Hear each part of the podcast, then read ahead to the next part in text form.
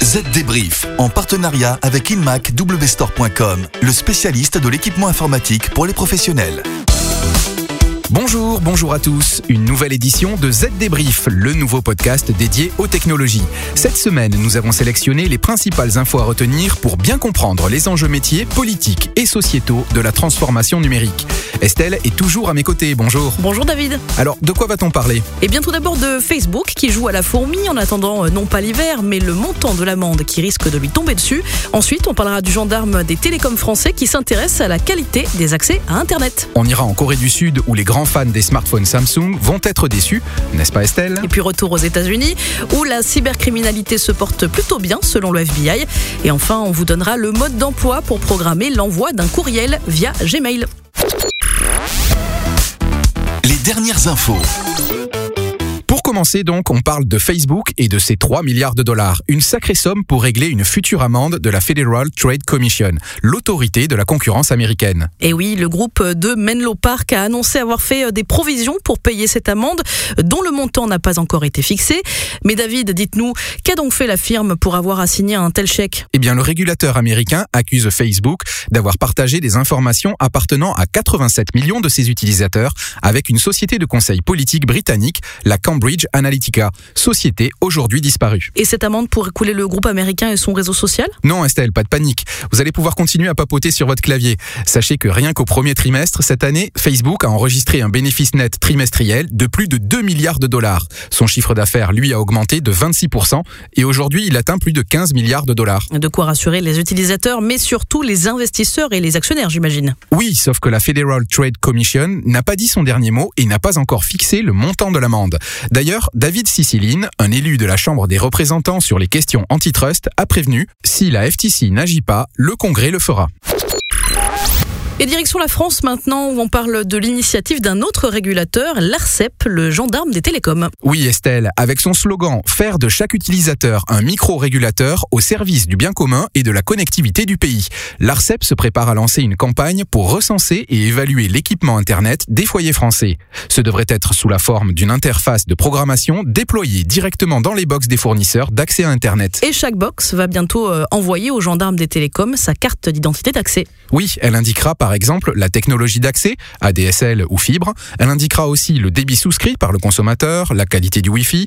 Mais qu'on se rassure, aucune donnée liée à l'identification de l'utilisateur ne sera transmise, assure l'organisme. Oui, c'est plutôt une bonne nouvelle pour ceux qui n'y connaissent rien et qui se font régulièrement avoir par les opérateurs. Oui, sauf que sur les réseaux fixes, la mesure de la qualité de service est particulièrement complexe. Du coup, avant de lancer le projet, l'ARCEP vient de mettre en place une consultation publique à l'adresse des opérateurs concernés. Elle doit durer jusqu'au 27 mai. Estelle, j'ai une mauvaise nouvelle. Ah oui C'est à propos de Samsung, c'est ça? Oui, je sais que vous attendiez avec impatience leur dernier smartphone pour pouvoir le glisser dans votre poche.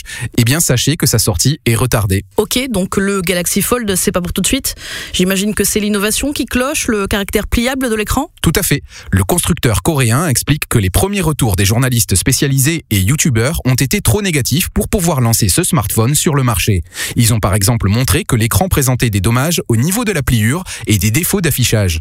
Ils ont aussi indiqué avoir retiré le film de protection de l'écran. Problème, ce film fait partie intégrante du dispositif et ne doit surtout pas être altéré. Bref, la copie est à revoir donc. On fait une petite pause et puis après on vous parle des chiffres vertigineux de la cybercriminalité aux États-Unis et de la manière de programmer l'envoi de mails via Gmail. Savez-vous que le support technique des PC sous Windows 7 s'arrêtera en janvier 2020 Prenez une longueur d'avance et changez dès maintenant pour un PC nouvelle génération équipé de Windows 10 Pro. Plus rapide, plus léger, plus sécurisé, vous avez la garantie d'un PC vraiment plus performant. Retrouvez le PC adapté à votre activité professionnelle sur inmacwstore.com. Le chiffre marché. Et le chiffre du jour, Estelle, c'est une somme et c'est 1 milliard 300 millions de dollars. Oui, il représente le montant obtenu aux États-Unis l'an passé par des cybercriminels via des courriels professionnels. Ce chiffre est donné par le FBI dans le rapport annuel qui portait sur la criminalité sur Internet. Mais c'est énorme. Et oui, dans le détail, on apprend que ces arnaques via courriel professionnel sont moins nombreuses qu'auparavant, mais les sommes obtenues, elles, sont plus importantes. Alors si je comprends bien, les auteurs ciblent mieux leurs victimes et visent celles qui ont le plus d'argent. Oui, vous avez tout compris, les cybercriminels criminels sont passés du ciblage des petits utilisateurs, ceux qui ne peuvent pas payer plus de 1000 dollars par rançon, au ciblage des grandes entreprises et des organismes gouvernementaux. Ils peuvent aujourd'hui payer des millions pour avoir de nouveaux accès à certains de leurs documents commerciaux les plus sensibles. Ce rapport révèle aussi que la plupart des campagnes de lutte contre les ransomware ont fait des ravages. Du coup, les criminels se sont tournés vers d'autres activités comme l'extraction illicite de crypto-monnaies. Le FBI prévient aussi que les escroqueries au support technique sont de nouveau à la hausse, plus 161% par rapport à 2017. Et parmi les autres menaces qui ont connu des pics d'activité similaires en 2018, on peut citer les systèmes de détournement des salaires et en particulier les systèmes d'extorsion par courrier électronique. Ça peut toujours être utile. Allez, pour finir, on vous donne une astuce pour programmer l'envoi d'un email à une date ultérieure en utilisant Gmail. Et ce, sans avoir à vous rendre sur votre appareil ou à utiliser euh, des services ou extensions tierces si chères à Google. Si vous accédez à Gmail via le navigateur, il vous suffit, après avoir composé votre email, de cliquer sur la flèche à côté du bouton Envoyer, cliquez ensuite sur Envoi planifié, et là, choisissez la date de votre envoi. Si par contre vous accédez au service via l'application Gmail, appuyez sur euh, les trois points empilés à côté de la flèche d'envoi.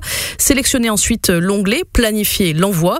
Là, un menu apparaît et vous permet de choisir à quelle date et à quelle heure précise vous souhaitez que le message soit envoyé. À noter que si vous changez d'avis, vous pouvez reprogrammer votre courriel. Pour cela, rien de plus simple. Vous l'ouvrez une nouvelle fois et vous répétez les mêmes étapes. Vous pouvez également choisir de le supprimer pour en rédiger un nouveau. On n'arrête pas le progrès. Voilà, vous savez tout pour cette semaine. Mais il ne s'agit que d'un avant-goût, donc pour en savoir plus, rendez-vous sur votre site zdnet.fr à la rubrique pratique. Nous, on se retrouve la semaine prochaine pour un nouveau numéro du Z Débrief. À, très vite. Z Débrief, en partenariat avec InMacWstore.com, le spécialiste de l'équipement informatique pour les professionnels.